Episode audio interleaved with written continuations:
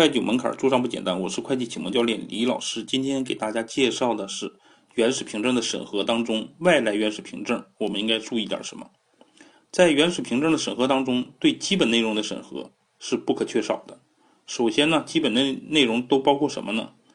有原始凭证的名称啊，填制凭证的日期啊，填制凭证的单位名称和开票人的姓名，接受单位的。这个接受凭证单位的名称啊，包括经济内容啊，经济业务的内容啊，数量、单价、金额啊，同时呢，还要这个包括这个原始凭证上应该套有的这个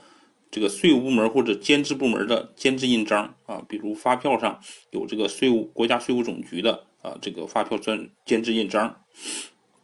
对于外来这个原始凭证呢，我们还需要这个必须呃应该具备的一些。这个形式要件是什么呢？就是发票上必须要盖有这个填制单位的发票专用章，啊，看看是否呢清晰啊清晰。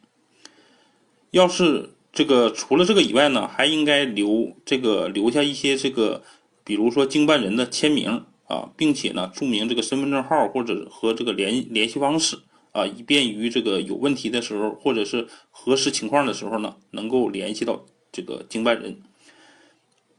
再就是对从个人取得的原始凭证呢，要必须呢要写明这个情况哈，写明这个事情的来龙去尾啊，这个并且呢注明相关当事人的身份证号和联系方式等信息。